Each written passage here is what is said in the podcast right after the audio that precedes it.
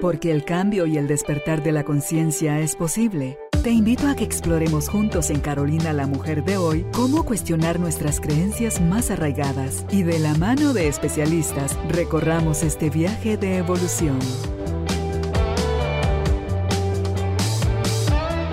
Este episodio llega a ti gracias al apoyo de Cemento Stark.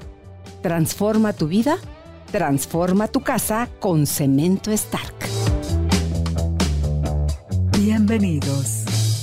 Tribu de Almas Conscientes, bienvenidos al estudio de Carolina, la mujer de hoy, felices con nuestro invitado de acompañarles y que ustedes nos acompañen a hacer este recorrido de aprendizaje y poder descubrir cómo, cuándo y por qué, como dijo la canción, es que nuestro mundo exterior refleja nuestro mundo interior.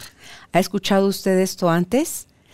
¿Empieza a hacerle sentido? ¿Quiere conocer un poquito más de cómo desde su centro, desde su interior, usted está eh, haciendo que sucedan cosas fuera, pero lo que le gusta, lo que, lo que está sucediendo afuera no le gusta? Vámonos entonces al interior a hacer los cambios. De esto y muchas cosas más hablaremos hoy con nuestro invitado, el ingeniero Gonzalo José Rodríguez Marcucci. Y está hoy con nosotros para hablar sobre el tema Mi mundo exterior refleja mi mundo interior. Bienvenidos, bienvenidas. Empezamos. Hola Pepe, bienvenido nuevamente al estudio. Qué gusto estar contigo hoy para hablar sobre este tema. Muchas gracias Carolina y gracias por la invitación. Siempre muy contento de estar compartiendo. Y el tema de hoy realmente es un tema muy importante en sanación, ¿verdad? Nos ayuda a hacernos cargo de lo que estamos viviendo. Porque nuestra tendencia muchas veces es opuesta, ¿verdad? A echar la culpa. Alguien o algo me está eh, limitando, alguien o algo me está haciendo que no sea feliz, alguien o algo está haciendo que me enoje. Y eso realmente no es así. Entonces, eh, vamos a iniciar con el recordatorio de siempre, sanar es amar. Solo sanamos a través del amor. Y dentro de nosotros, si dentro de nosotros cultivamos pleno amor, vamos a ver que toda nuestra vida se llena de amor. Que las personas que nosotros vamos a encontrarnos en la vida van a ser amorosas, que las situaciones van a estar eh, llenas de amor. Y no es que realmente sea así en forma objetiva, sino que uno lo va a percibir así.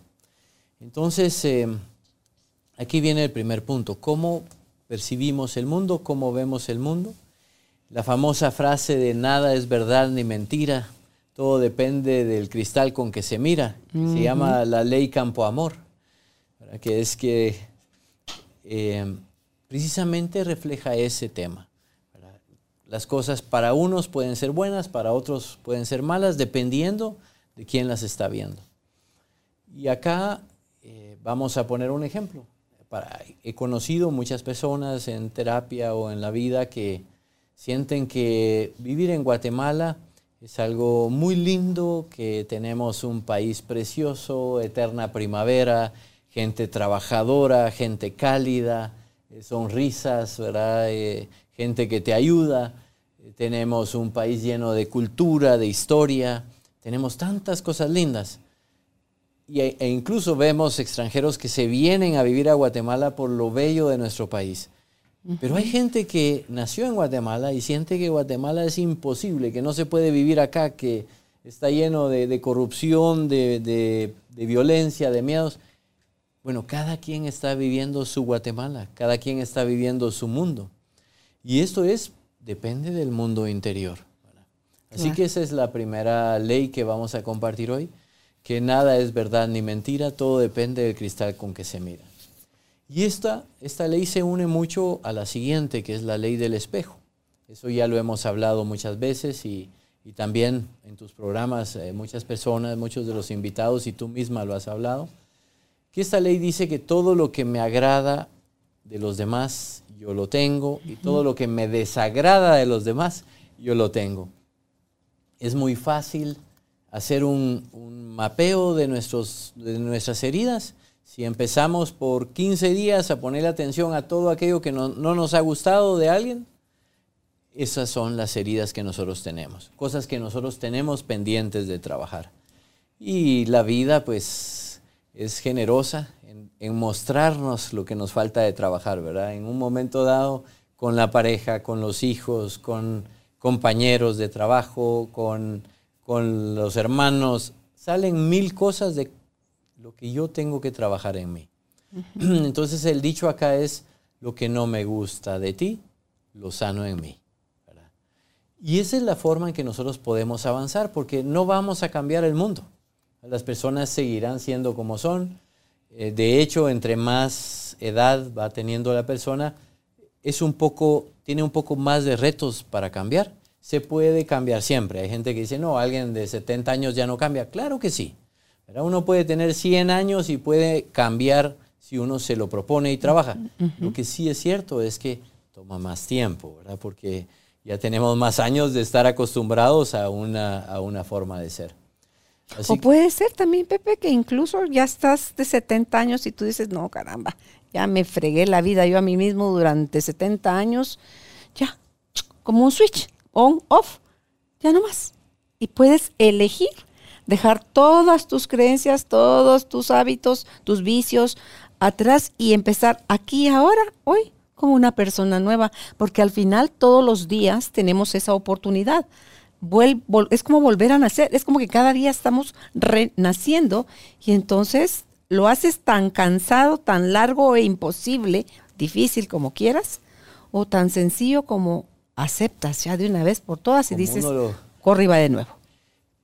Eh, quiero, una de las cosas que me impresionó, mi papá tiene diabetes, o tenía, no sé si todavía lo tiene, pero... Eh, ¿Qué edad tiene tu papá? 76 años tiene.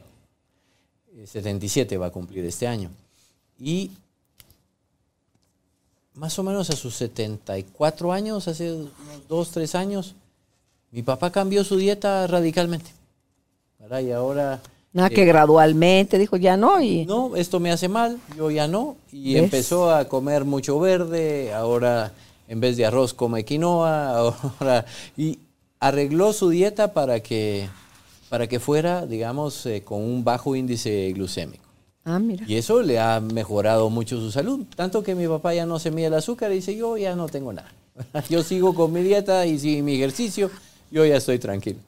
Pero eh, me impresionó que a sus setenta y pico de años tuviera la fuerza y voluntad de dejar sus hábitos alimenticios y empezar hábitos nuevos. O sea, siempre se puede cambiar si queremos hacerlo. Claro. Con voluntad. Todo, se puede. Bien, entonces el siguiente concepto que quiero compartir es el tema de que somos co-creadores. Dios está en el corazón de cada uno de nosotros y Dios se manifiesta en nosotros. El milagro de la creación también existe dentro de nosotros mismos, a través de nosotros. Y esto es muy importante, somos co-creadores. Y aquí, para reforzar un poquito ese punto, traigo el ejemplo de que cuando Jesús sanaba a alguien, muchas veces le decía, tu fe te ha sanado. Tu fe.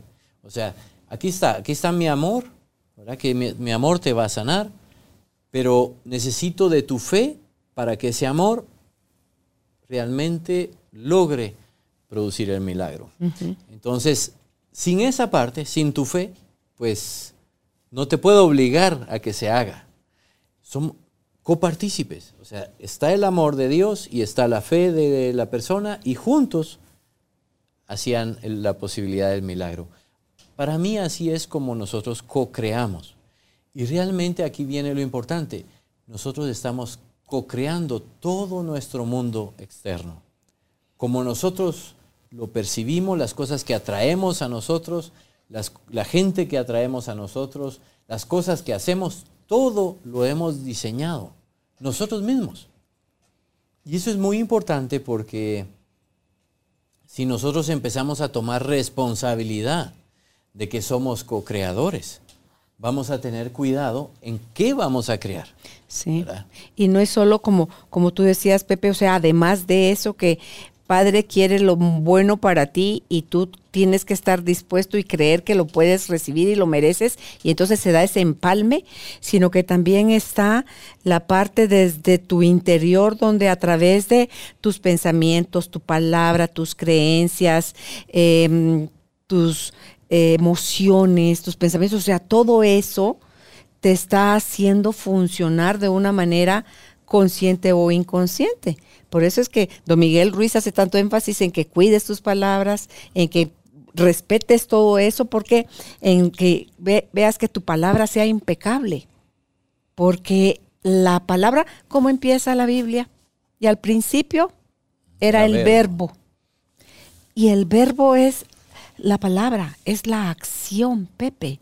Y desde ahí es de donde surgió todo. Entonces, si yo no me hago responsable, ni siquiera observo o me hago consciente de que son mis palabras las que están atrayendo para verificar yo, porque existe esa como necesidad de verificación, ¿verdad?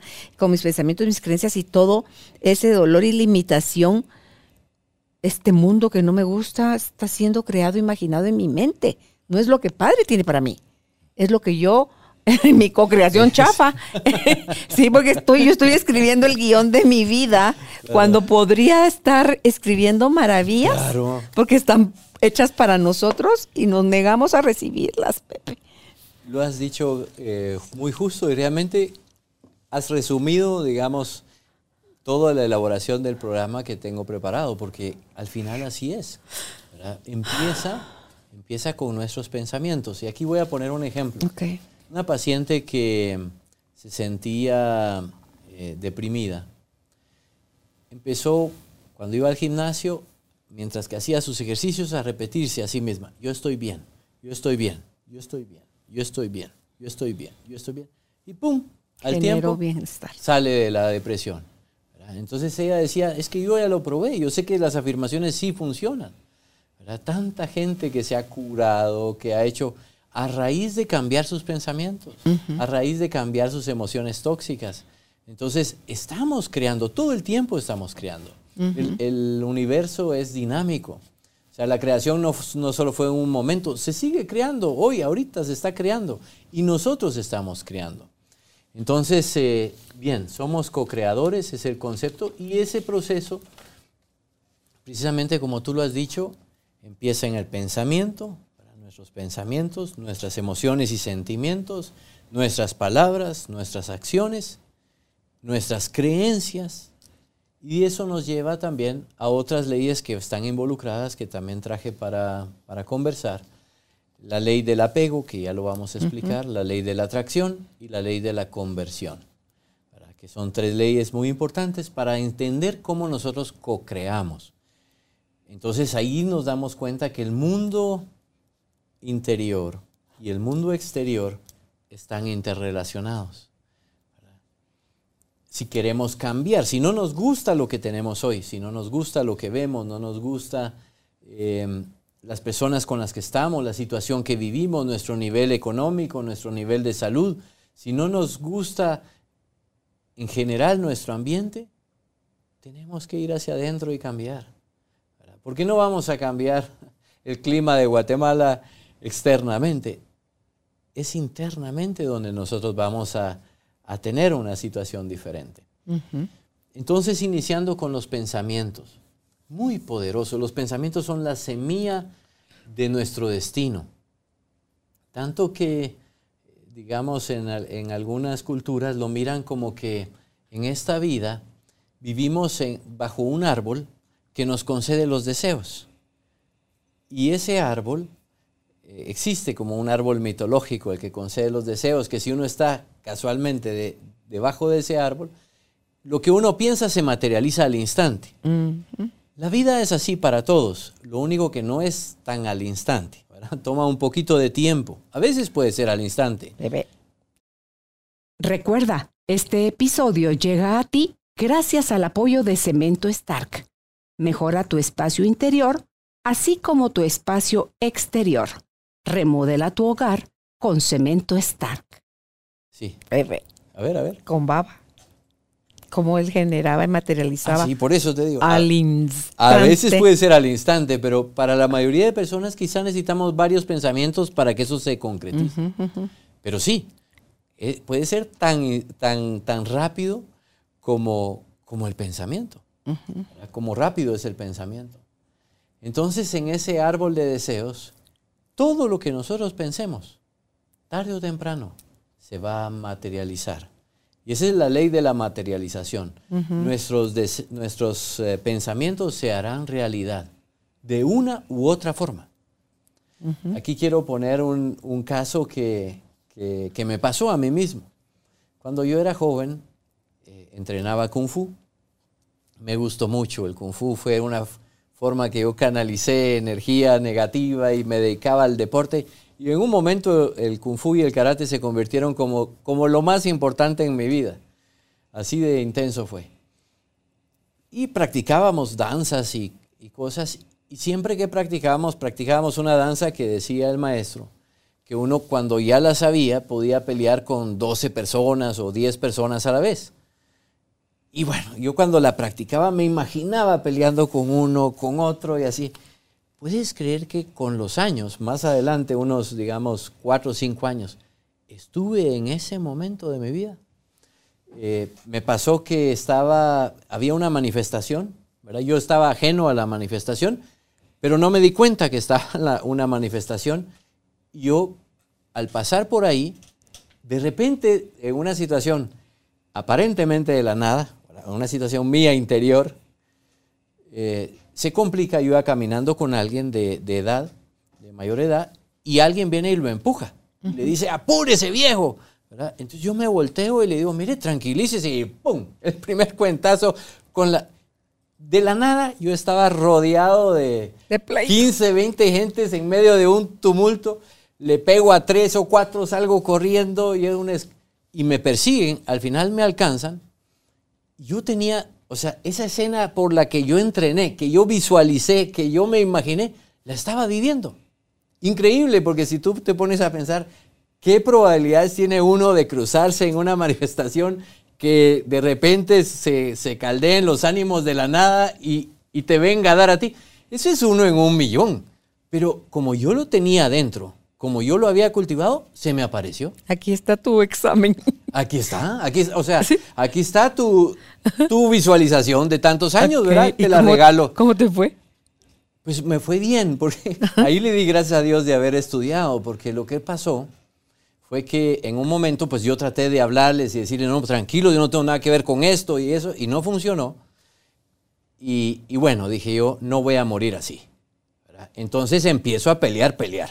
Y, le, le pegué a un par y cuando vieron que la cosa era, entonces se alejaron y me empezaron a apedrear.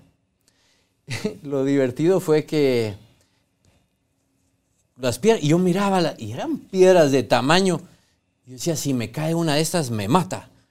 Y me quité un par de piedras así de puro reflejo de tanto año también de estar practicando. Ahí me vino a salvar eso. Después llegó la policía y ya las cosas se calmaron y la policía me decía así, no, mire, tranquilícese, no es contra usted. Yo decía, sí, yo sé que no, pero mire lo que ha pasado. ¿Y qué pasó con la persona a la que estabas defendiendo? A esa persona no pasó nada. O sea, todo el, como yo fui el que se me volteé a decirles, miren, tranquilícese, fue contra, o sea, yo fui el que puse la energía de pleito en ese momento, digámoslo así. Y después yo reflexionaba, sin llegar todavía a la sanación, y decía, pero si esto es lo que yo imaginé tanto tiempo. O sea, si esto es lo que yo vi, yo, yo lo miraba en mis, en mis entrenamientos, yo miraba esto y miraba cómo me defendía y cómo hacía. Esto, esto es mío. Ahora me doy cuenta que era totalmente mío. ¿Cómo? Y así como ese ejemplo, podríamos citar cientos de ejemplos, ¿verdad? Realmente, como tú dices, todo. Todo.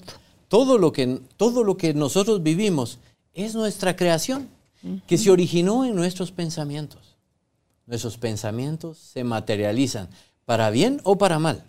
Entonces, hay que aprender a dominar nuestra mente.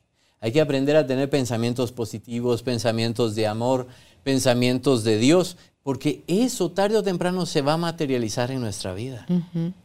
Así que esa es la primer semilla y la primer punto es los pensamientos se hacen realidad, nuestros pensamientos se materializan. De muchos pensamientos surgen nuestros sentimientos. De hecho, digamos, y aquí viene el segundo paso, en este ejercicio de co-creación, los sentimientos.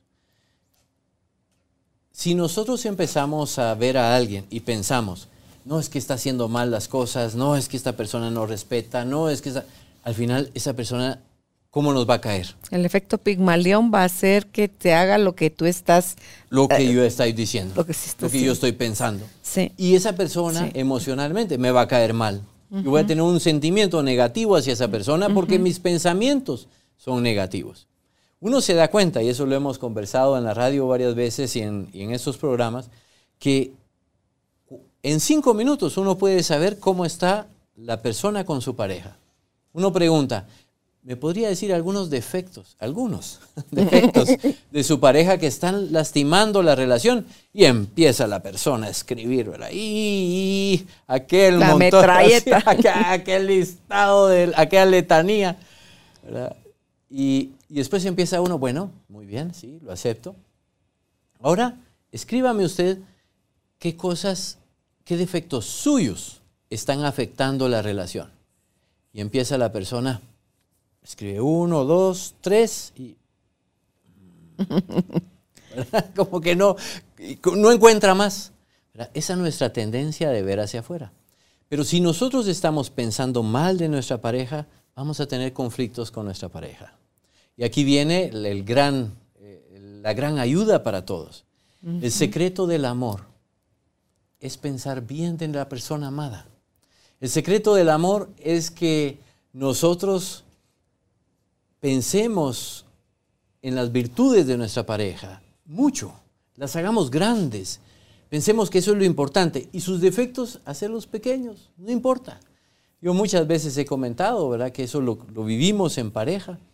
Eh, el otro día había eh, tenido un intercambio con mi esposa y alguien le dice, ah, pero yo no sabía que Pepe tenía ese carácter. Yo sí tengo mi carácter, he, ido dominándolo. Empecé con ese kung fu que empecé preparándome a pelear con Díaz, ¿verdad? Entonces, eh, eso ha sido un trabajo tremendo que he tenido que hacer. Pero de vez en cuando, brum, ¿verdad? Sale el monstruito, dice mi esposa. Entonces, eh, alguien le dice, Ah, pero es que yo no sabía que Pepe tenía. Y mi esposa dice, no, pero Pepe tiene mil virtudes y yo me concentro en lo que él hace y lo que, lo que me quiere y todo. Así que, cállese. En otras palabras, no le, dio, no le dio cuerda al asunto. No le dio volumen a eso. Sí, pero eso es.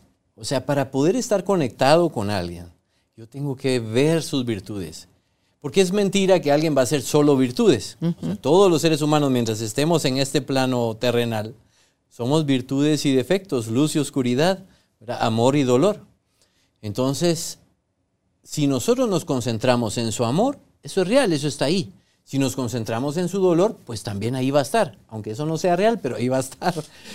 Así que el secreto del amor es pensar en sus virtudes y pensar bien de nuestra pareja, claro. de la persona. Es que el pensamiento antecede al sentimiento. Si tú estás pensando bien o estás pensando mal, vas a acertar. Pero la diferencia entre cómo te sientes todo tu cuerpo cuando piensas bien de ti y de los demás, o mal de ti y de los demás, es que no se puede, no se vive igual, Pepe. Esa cosa es, o te da la paz y estás abierto de tu mente y de tu corazón, o te da el terremoto, porque es una cosa que uno cree que de afuera está viniendo eso, pero como madre, viene de dentro. Si, si hay malestar, ¿por qué hay malestar en mí, en Pepe no? ¿Por qué Pepe tiene paz? Es que no es, no es Pepe el problema, el problema soy yo. Lo que estoy pensando, lo que estoy sintiendo, lo que estoy haciendo, lo que, o dejo de hacer, o dejo de pensar, o dejo de sentir. Es dentro de mí, o sea, siempre somos nosotros los creadores. Siempre. Siempre. Y ese es el punto, porque Muchos no lo saben. Yo no lo sabía hace algunos años. Y uno empieza a actuar diferente a, ese, a esa responsabilidad de ser creador de su destino. mi mamá siempre me lo dijo desde niño. Me decía, eres el arquitecto de tu propio destino. Ni sabía qué me estaba diciendo primero, ni era arquitecto, ni voy a estudiar arquitectura. ni sabía nada, no entendía nada. Pero con el tiempo me hizo sentido lo que me decía. Y has traído a colación una frase muy, eh, muy común y es verdadera. Piensa mal y acertarás, verdadero. Si piensas mal, mal te va a ir. Y la otra frase es igualmente verdadera. Piensa bien y acertarás. Y bien te va a ir. O sea, de nosotros depende si queremos que, nos, que acertemos al mal o acertemos al bien. Así que muy importante tomar nota de eso. Así que nuestros sentimientos vienen de nuestros pensamientos, pero nuestros sentimientos también se materializan. Eh, voy a hablar de otro ejemplo que yo viví, de cómo se materializó mi sentimiento, porque el otro fue de cómo vi que se materializó un pensamiento con esa pelea, que gracias a Dios estoy vivo porque era, no era poca cosa, estar en una, una muchedumbre, en, una, en un pleito es una cosa muy seria, no, no la recomiendo, pero de cómo los miedos también se concretizan. Cuando yo me casé en mi primer matrimonio, siempre tuve miedo de separarme. Vengo de, padres separados, de una historia que ya conoces. Entonces, yo me había prometido a mí mismo, yo nunca me voy a separar, pero tenía un miedo terrible. Mm. Mi mismo miedo me empujó a hacerlo. Empecé a hacer cosas que yo, ahora que miro para atrás, digo, casi que, casi que yo estaba diciendo directo a la separación. Claro, profecía autocumplida. profecía autocumplida. Mi miedo se materializó. Entonces, mucho ojo. Yo le digo a la gente, y eso lo he comentado, no piense como no quiere morir, porque eso se puede materializar. Piense como sí quiere morir. ¿Cuál es su idea de imagen? Si es rodeada de sus hijos y nietos, si es eh, de la mano de su esposo, si es en oración, no importa, pero piense su manera ideal de morir. Yo quiero dar un beso de buenas noches y no despertar. Ahí está. y la pido y le digo, Padre, yo a eso le llamo muerte santa. Le digo, Señor, se vale pedir, ¿verdad? Sí. Yo sabes cómo quedé al pelo, dice Sí, dice, no, ni se te ocurra, Carolina. Ah, yo no sé, le dije, pero yo le dije a Dios así, Padre, un beso, buenas noches. Me quedo dormida y, ya no despierto. Dice que imaginas si uno que te está hablando y tú que ya estás muerta, me dice, ah, eso ya, eso, eso ya tiene que ver contigo. Empieza a pedir otra cosa tú. Ese es tu problema. Sí. Eh, dos ejemplos de eso, de cómo uno alcanza su muerte. Mi abuelo, mi abuelo materno, él así murió, sin el beso de buenas noches, porque él estaba eh, hospitalizado, pero él murió de, lo que se llama muerte cerebral, que simplemente se durmió y se murió. O sea, su foquito se, apagó a los 98. Mm. Pero él deseaba morir en paz, tranquilo, durmiéndose. Así murió. La abuelita de mi esposa, ella siempre decía que ella deseaba morir activa, que ella no, quería morir en cama y todo. Y ella a sus 80 y algo estaba arreglando una pared con un albañil porque ella se dedicaba a bienes y raíces y le estaba diciendo, al regañando al albañil y no sé qué, mire, eso se hace así, así, trabajando. Después digo, eh, eh, tráigame un vaso de agua, siento. Y ahí se murió. Se sentó y se murió. también se cumplió. Cumplido. O sea, bien, hay que pensar en lo positivo. Sí, mi suegra tenía miedo de morir asfixiada y murió así. Así, no, es tremendo. Sí, sí, sí. Los miedos se materializan. Pero eso es una verdad, pero también es una verdad que los amores se materializan. Los, las esperanzas se materializan. Así que cuidado con qué estamos anhelando, con qué estamos, qué estamos criando en nuestras emociones, porque que estamos, eso lo estamos pidiendo. De hecho, lo estamos diseñando. Bien. El otro punto son las palabras. Hay que aprender que las palabras son decretos, no son solo palabras. Cuando, cuando yo me acuerdo esto en, una, en un taller de, temas emocionales, que decía eh, el orador, cuando la señora le dice a su hijo, bájate de ahí, te vas a caer del árbol. Bájate de ahí, te vas a caer del árbol. Y ¡pum! Se cae el niño. Mm. Te lo dije que te ibas a caer. No, señora, no se lo dijo, usted lo votó. Decía, usted lo votó. ¿Verdad? Y es cierto, las palabras son decretos. Hijo, sos un mentiroso. Mentiroso será. Mira que sos un aragán. Aragán será. Lo estoy decretando. Le estoy dando energía, le estoy dando pensamiento, emoción y lo estoy decretando. Y por ahí hay una imagen que dice, cuando tú descalificas tanto a tu hijo, no te va a dejar de querer a ti se va a dejar de querer a sí mismo. Claro, le estoy lastimando la autoestima. Claro, y entonces dice uno, y luego no te preguntas como que por qué tu hijo es rarito o hace o dice las cosas de tal o cual forma. Muy tímido, si tú lo vas programando, Pepe, con tus palabras. Hemos programado. Y luego dice la frase que las palabras se las lleva el viento. dice el doctor Mario Alonso Puch, con la cosa, es que no, de las frases más locas que él ha oído en su vida es esa cuando la palabra tiene un efecto en quien la escucha y en quien la emite. Se mueven cosas adentro, Pepe, se activan partes de tu cerebro, se activa tus células, se activa, o sea, toda una, una cadena de reacción. ¿Y cómo es que se las va a llevar el viento? Es como cuando rompes algo y, y luego lo quieres pegar, pero van a notarse las fisuras donde se pegó y de ahí decían el otro día el arte que surgió en Japón donde se rompe un jarrón, rompen un jarrón valiosísimo y cómo hace esta persona para recuperarlo. Entonces eh, tienen esta técnica que usan polvo de oro mezclado con un pegamento ah, especial. Para ponerlo en las... Sí, entonces se volvió arte. O sea, tú puedes hacer de las heridas que tengas que vengan a través de la palabra que alguien te dio, una mala palabra y no es necesariamente un insulto, una palabra negativa. Que, negativa que a ti te lastimó profundamente, haz arte con eso que te dijeron. Puedes convertirte en el jarrón de oro. Sí, todas las fisuras están con polvo de oro eh, representadas ahora y tienes nuevamente la pieza entera. Ah, no, pero es que no es lo mismo. Bueno, tú haces con lo que te pasa. Pero lo quizá que ese jarrón tiene más valor ahora con el oro, ¿no? Y, tiene más belleza. se volvió otro tipo de arte, Pepe. Depende de uno. Sí. Estoy totalmente de acuerdo. Las heridas ya pasaron.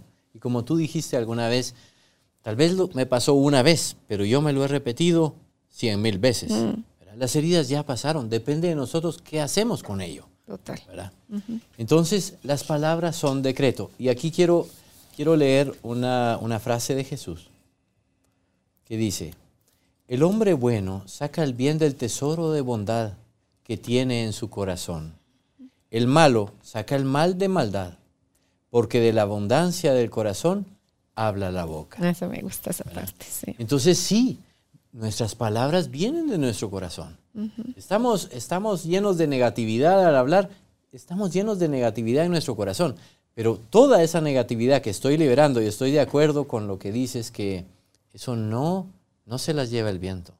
Se quedan acumuladas, es una energía que queda en el ambiente. Nosotros creamos también mucho de nuestro mundo a través de nuestras declaraciones. Son decretos. Nuestros decretos están también de alguna manera moldeando nuestro mundo. Pepe, y va a afectar sí o sí tanto al emisor como al receptor, porque para que alguien te escupa unas palabras llenas de odio, de asco, de desprecio, de lo que sea, primero le recorre en todo su sistema ese odio, ese asco, y ese, porque no existe tal cosa de afuera, ¿verdad? Entonces, dice uno, queriendo lastimar a alguien, es como el que dicen, te tomas el veneno y estás esperando así como ahorita cae muerto. sí. es exactamente. La palabra violenta es ese veneno que te tomas tú primero y después escupes un poquitito hacia afuera, pero ya te lo tragaste tú. Voy a, voy a poner un ejemplo de, en otro contexto, pero que conocí de cómo las palabras tienen fuerza. Había un agricultor, yo estaba en, soy ingeniero agrónomo, ¿no? Y he trabajado en desarrollo rural y había un agricultor que me contó esta experiencia. Cuando él sembró, sembró y todo y le dijo a uno de sus hijos, a ver si cosechamos por lo menos la semilla. Habían sembrado frijol. Y me dicen, mire, increíble. Solo la semilla. Ni la semilla coseché. Se perdió absolutamente todo. pero él lo había decretado. Cuando él sembró, no dijo que Dios nos bendiga para que esto se multiplique por cien o por mil, sino que lo que dijo fue, a ver si cosechamos, aunque sea la semilla. Ni la semilla recuperó. Nuestras palabras tienen poder. Nuestro espíritu está manifestándose a través de nuestra palabra. De nosotros depende. Como dijo Padre, hágase la luz. Y la luz se hizo. Cuando Jesús sanaba, ¿verdad? Levántate. él podía solo decir, ¿verdad? La seña. ¿Cómo? Sí. O solamente, no, levántate. O sea, el decreto, ¿verdad?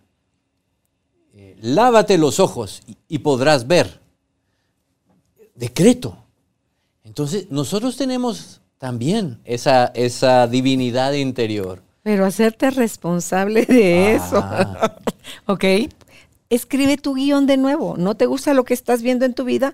Escribe tu guion de nuevo. Empieza a decir cosas diferentes, empieza a sentir cosas diferentes, empieza a pensar cosas diferentes. Exacto. Bien.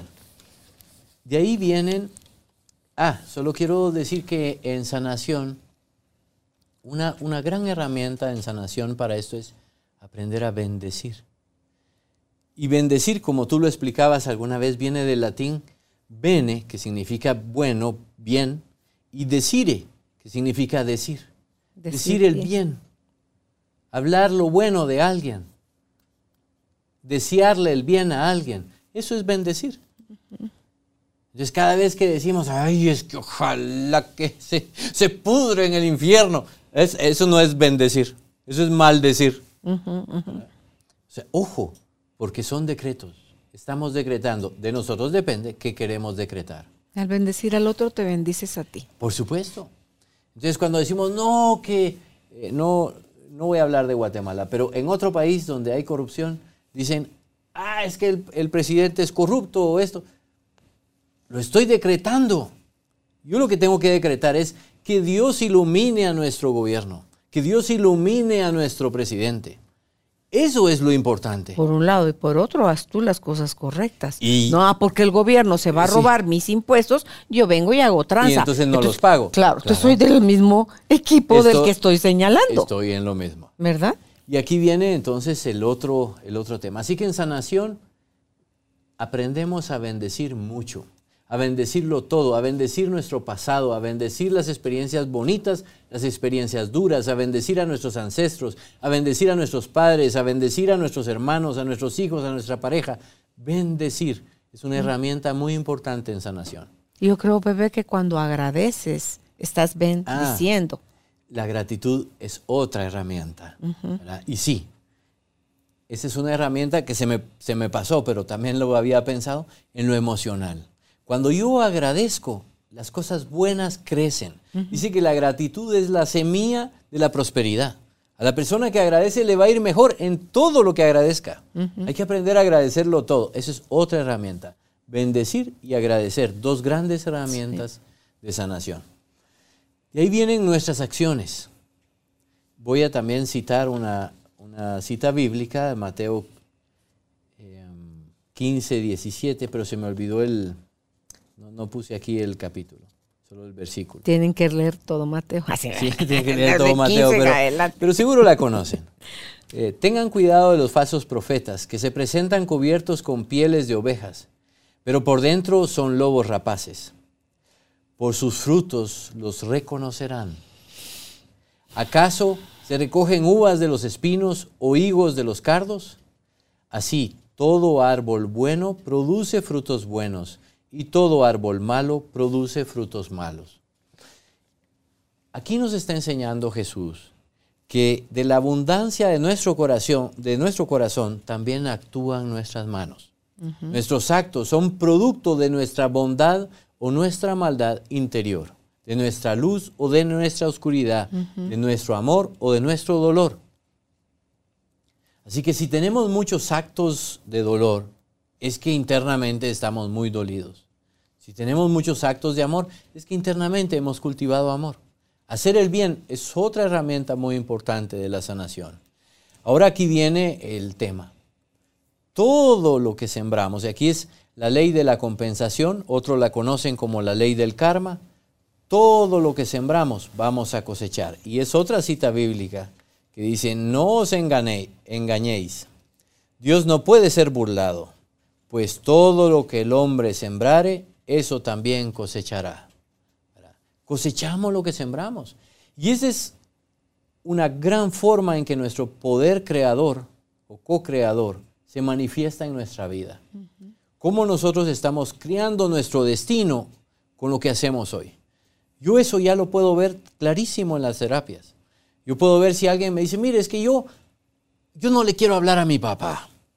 Es que no, ya está viejo y todo, pero yo no quiero hablarle, no quiero verlo, no quiero nada. Hasta que se muera yo me voy a reconciliar con él si es que al caso. Y si no, pues no me reconcilio y así voy a morir. ¿Sí? Yo ya sé que vas a morir solo, yo ya sé que, si tienes hijos no se van a reconciliar contigo. Yo o sea, yo ya sé muchas cosas porque ya puedo ver cómo las personas cuando siembran, cosechan. Yo no, no es que pueda ver el futuro, no soy vidente. Yo puedo leer lo que la persona hace hoy y puedo saber que eso va a tener una repercusión en el futuro. ves que eso da fruto. Todo da fruto. Y esa es una forma en como nosotros creamos nuestro destino. Lo que estamos haciendo hoy, estamos haciendo cosas buenas, la buena noticia es que el bien va a venir a tu vida. Estamos haciendo cosas malas. La mala noticia es que el mal va a venir a tu vida. Mal entre comillas, como, como podemos decir, pero las cosas de dolor, dolor tendrás. Siembras amor, amor cosecharás. Y en la naturaleza tú lo ves, yo no sabía, tú como agrónomo me, me corriges o me enseñas, donde yo sembré un árbol de, de manzanas y eh, pasaron los años y no daba fruto. Entonces me dijeron, bueno, te tocó un árbol macho. yo, ¿el qué? Hay árbol macho y árbol hembra. Sí, el 85% de los árboles frutales son hembra y el 15% son macho. ¿Y eso qué quiere decir? Que el macho no va a dar fruto, va a ser solo como un ornamento. Entonces no va a dar fruto. Es importante porque da la semilla para que el otro... Pero ¿cómo si no da fruto? Y la semilla viene en la manzana. Ah, la, flor. ah, pues es ingrato. Ay, mi gordo, como le estoy diciendo ingrato, ahí está divino. Eh, no Tienes que sembrarle otra a la par. Tal vez se sembra. Y es que también dicen que quieren otro árbol a la par. Entonces viene y dije, bueno, lo fui a tocar, le dije, yo me imaginaba comiendo de tus frutos, pero que resulta que eres macho y ni modo, pues no te voy a volar. Aquí te voy a dejar, vas a hacer un ornamento aquí cerca de la jacaranda y aquí te vas a quedar. Pepe, al poco tiempo de eso, empezó. A dar fruto. Sí. El año pasado dio ya 12 manzanas. Ah. Entonces. No era macho. No, es un árbol hembra. Entonces los ves ahí, pero le ha dado como que nacen como varias juntas, así como que pegadas. Entonces tres, cuatro manzanitas juntas en lugar de ser una sola manzana. Entonces digo yo, ¿será que le vuelvo a hablar y le digo, tienes derecho a hacer tu misma manzana, sepárate? No sé, Pepe, porque están así como nuegados las manzanas. Pero ya el año pasado dio una docena y digo, cuando estés listo, vas a dar todo el fruto que tú quieras dar. Pensé por un lado y luego pensé, oh, esta soy yo también, porque todo en la casa lo representa uno. Las cosas, Pepe, todo lo de afuera es todo uno. Es tú. No hay mi carro, lo que sea, es, es uno mismo, ¿verdad? Entonces le dije, ok, ¿tendré yo miedo de dar frutos? En ese sentido, o sea, ya ahorita que estamos aquí en el, en el podcast, pues me estoy haciendo cargo de mí, porque el árbol me va a manifestar una parte mía, siendo el árbol, ¿verdad? y mi mascota me manifiesta otra y así cada cosa me cada uno de ustedes me manifiesta algo mío, cada uno de quienes nos siguen de la tribu de almas conscientes manifiesta algo mío también. Entonces digo, ok, me voy a hacer, le dije al, al manzanal, me voy a hacer cargo de lo que a mí corresponde en cuanto al dar fruto y tú te haces cargo de, de lo tuyo. Porque estamos, o sea, en apariencia estamos separados, pero somos uno mismo, ¿verdad?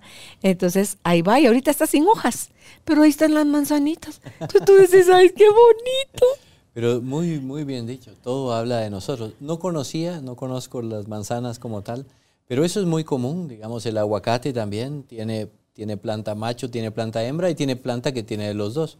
Igual la papaya, o sea, al final eh, pasa en muchos frutales, es cierto. No sabía que en la manzana también. Pero vamos al tema eso de que damos frutos con nuestras acciones. No sé, nadie puede escapar del fruto de sus acciones. Nadie. Hacemos el bien, recibiremos bien. Hacemos el mal, recibiremos mal. Entonces, esto es otra ley. La ley de la compensación, la ley del karma. Y aquí viene este dicho muy lindo. Siembra una acción y cosecharás una tendencia. Siembra una tendencia y cosecharás un hábito. Siembra un hábito y cosecharás un carácter.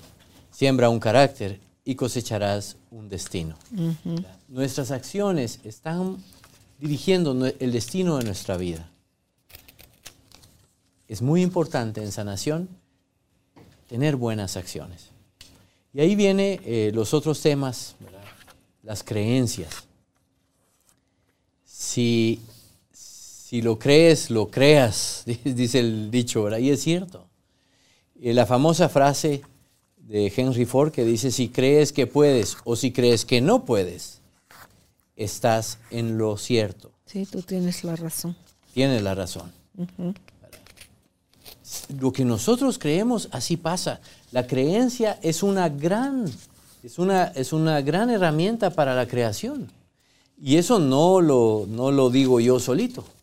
Quiero hablarles de otro capítulo. Hoy sí puse el capítulo Mateo 17 del 19 al 20 dice Jesús, bueno, dice la historia, los discípulos, los discípulos se acercaron entonces a Jesús y le preguntaron en privado, ¿por qué nosotros no pudimos expulsarlo? Esto era de un caso donde los, los discípulos querían expulsar el demonio de un niño, en un niño, y no pudieron. Llegó Jesús y lo, lo hizo.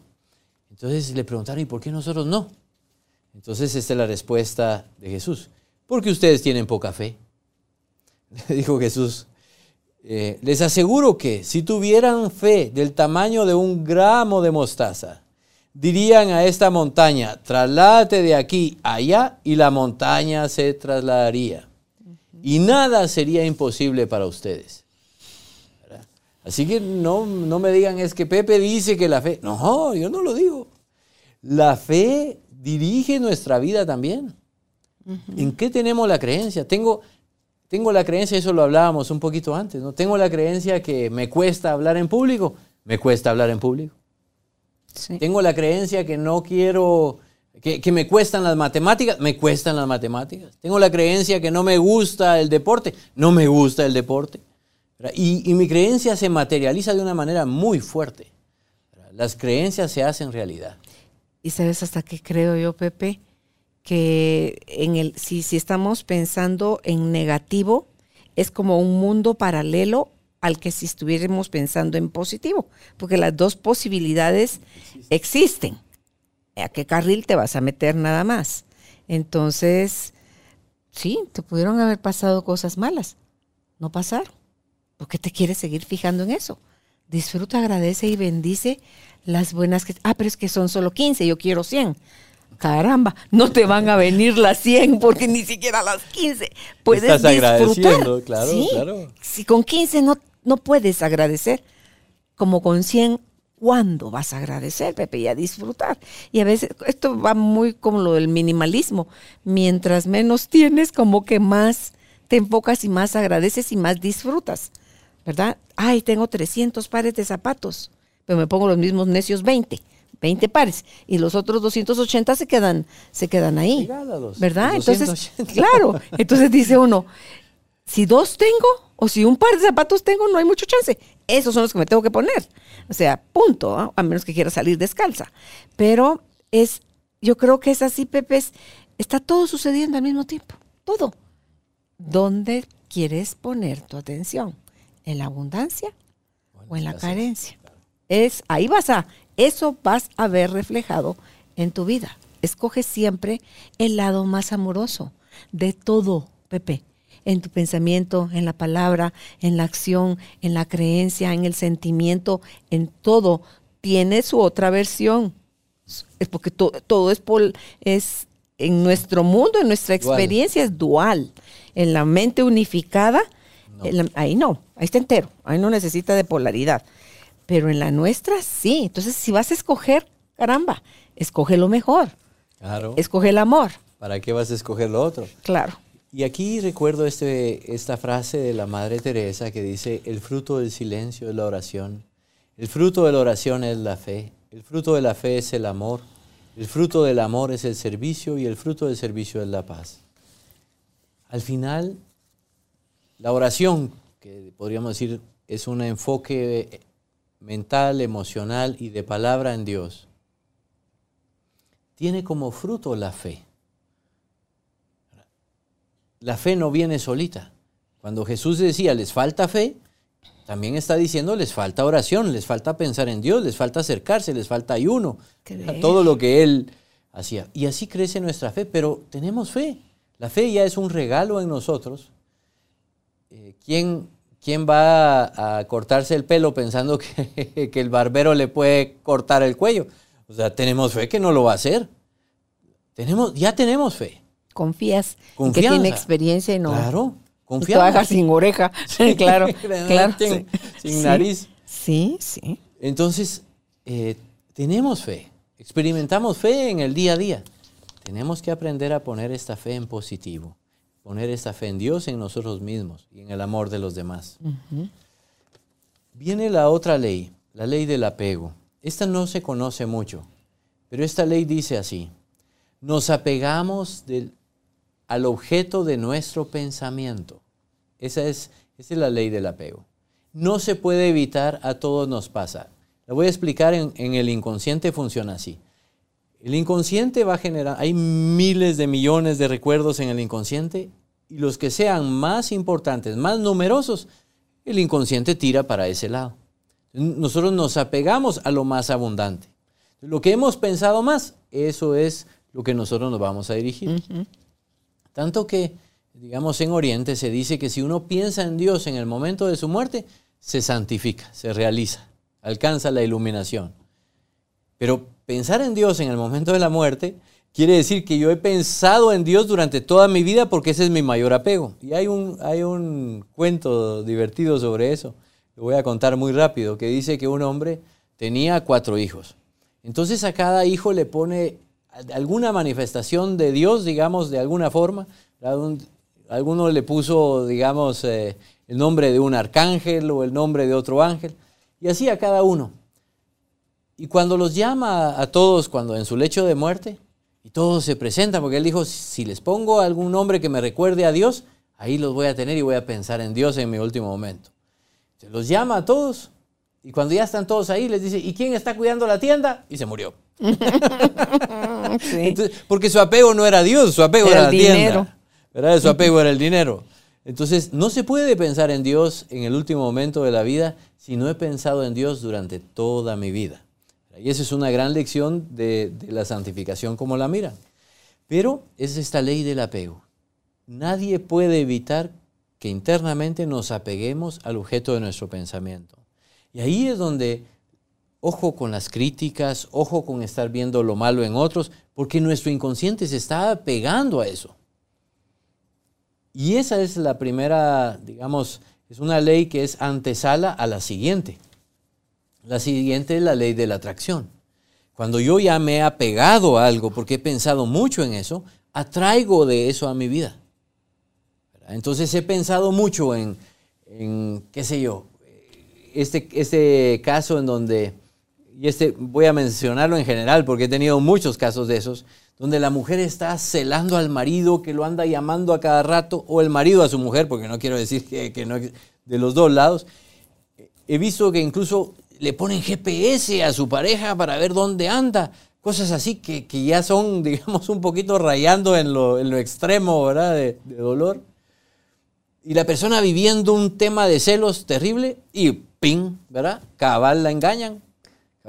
¿Por qué? Porque estoy apegándome primero a todo eso, a toda a la infidelidad, a la posibilidad de infidelidad, al miedo que el miedo se materializa, mis pensamientos de infidelidad se concretizan al final estoy creando esa posibilidad. Estoy llamando a mi vida esa posibilidad. Y sucede. Entonces, vamos a traer lo que nosotros estamos también pensando.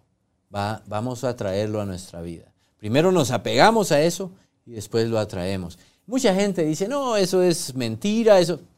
bueno, vívalo como quiera, pero yo le aseguro que le conviene más pensar en lo positivo, hablar en lo positivo, sentir lo positivo, actuar en lo positivo que en lo negativo, porque eso va a venir a su vida en una forma eh, multiplicada.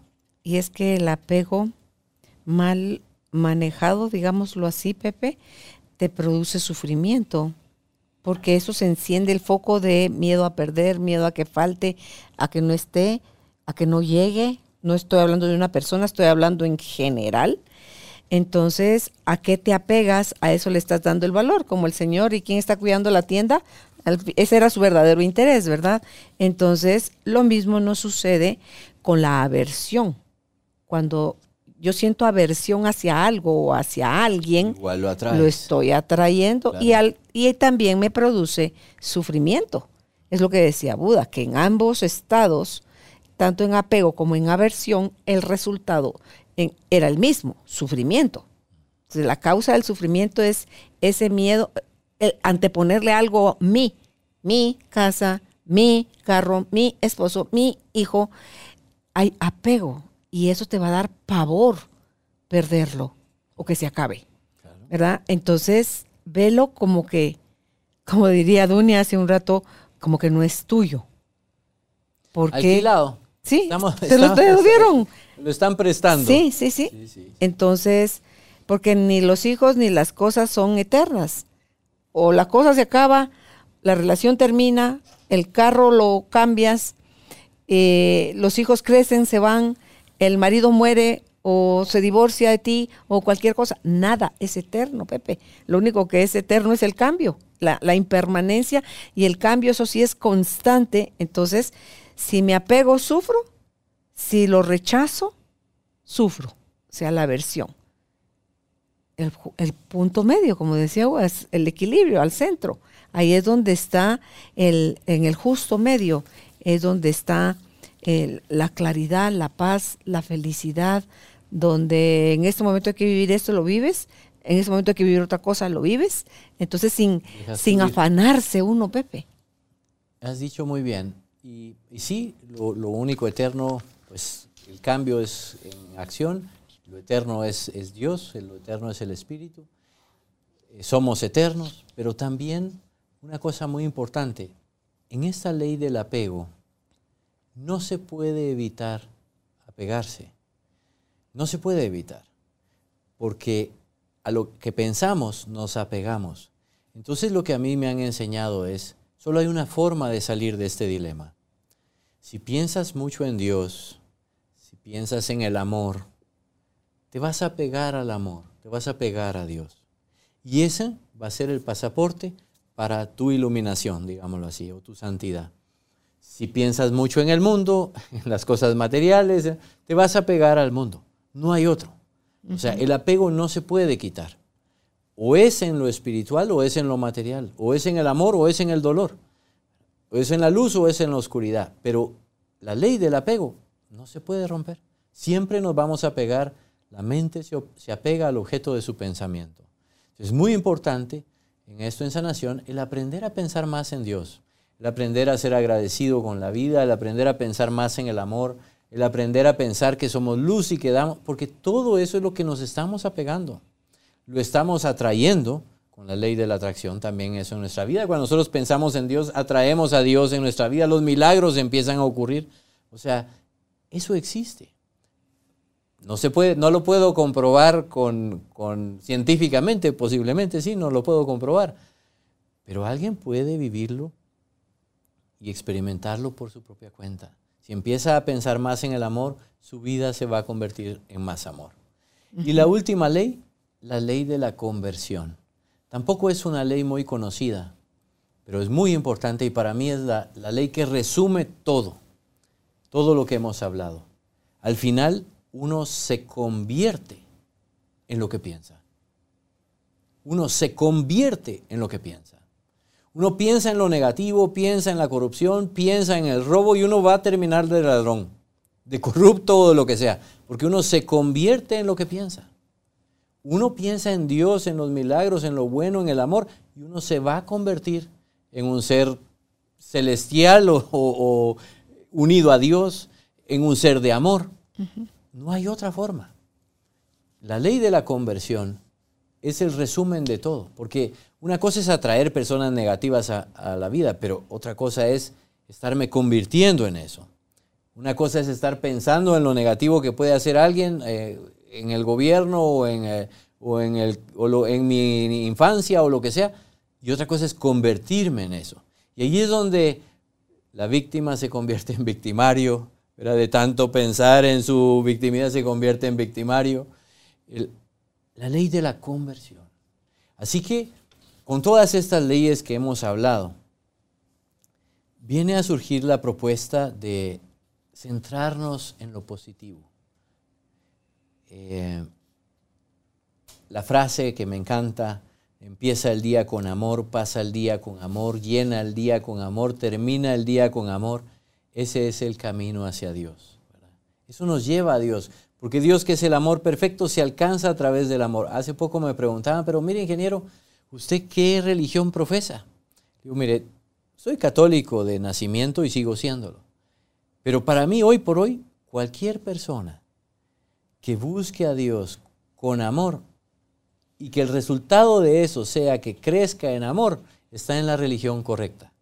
No, no pienso que está mal, aunque sea cristiano, aunque sea musulmán, aunque sea budista, aunque sea hinduista, aunque sea la religión que quiera. Si busca a Dios con amor y el resultado de eso es amor, está en la religión correcta. Porque al final si mi, espiritualidad me está haciendo condenar a los demás, juzgar a los demás, creerme superior, eh, pensar que no puedo, entonces estoy, no estoy generando amor. Eh, y una, una, de las cosas que ya hemos hablado alguna vez, que algo que nos va a generar mucho amor, es tratar de pensar todo el tiempo en Dios. La oración del corazón, como la llamamos los cristianos, es una gran herramienta de sanación emocional, de vida espiritual y de que todo esto que estamos hablando se convierta en algo positivo en nuestra vida. ¿Cómo, ¿Cómo, se hace la oración del corazón? Muy simple. Simplemente, cada vez que puedo, pensar una frase con Dios. Dios me ama o te amo, Señor, o Señor mío, Dios mío. La frase que quiera. Pensarla todo el tiempo lo más posible, como una afirmación. Y eso va a ir endulzando nuestra vida poco a poco. Así que bueno, esto es lo que quería compartir. Nosotros sí somos arquitectos de nuestro destino. Nosotros estamos atrayendo todo lo que nos pasa afuera, nos está pasando adentro. Y nos está pasando adentro a través de nuestros pensamientos, nuestras palabras, nuestras acciones, nuestros sentimientos y a través de todas estas leyes que hacen posible que eso se dé. Pero somos los arquitectos de nuestro destino. Totalmente, Pepe. Y ahorita que te oí hablar sobre somos víctimas y cuando no lo procesas tu dolor te puedes volver victimario porque te vas al otro extremo y entonces adquieres la energía asesina, le llaman en psicología a esa parte tuya que se vuelve destructora también, porque como que agarras la energía del que te lastimó, por eso es que te vuelves tú también victimario. Es donde todos la tenemos dentro. Ah, no, no, no, no, yo pura luz, usted no, yo pura oración, yo puro amor.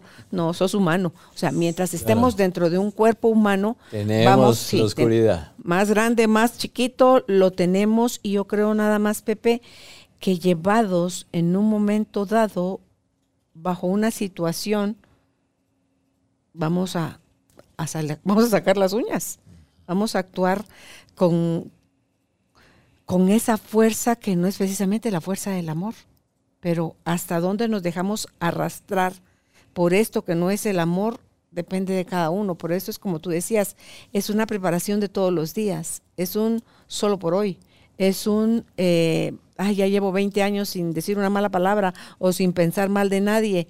No sabes qué va a pasar mañana. Dale mañana su propio afán y viví mañana con la misma intención. Entonces, es el ir y, no irnos midiendo, Pepe, porque eso implica que nos estamos comparando. Y la comparación nos quita el regalo de la unicidad. De a, Pepe la vida le pide ser Pepe, a Carolina le pide ser Carolina, a Judith le pide ser Judith, a Juan Pablo, a Regina. O sea, a cada uno nos pide ser nosotros mismos, porque ahí está la riqueza que le podemos aportar al mundo es siendo nosotros mismos, porque somos, porque somos amor, porque no es algo a lo que tengamos que anhelar o aspirar a.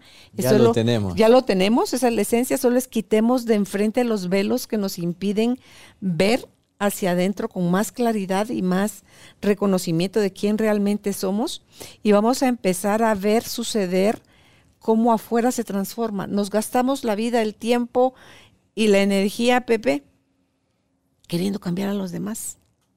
Haz todo el trabajo interno y verás cómo tu mundo exterior es eh, transformado sin que muevas un dedo afuera. Por eso dice, dijo Marcel Proust, nada ha cambiado, solo he cambiado yo. Por lo tanto, todo ha cambiado.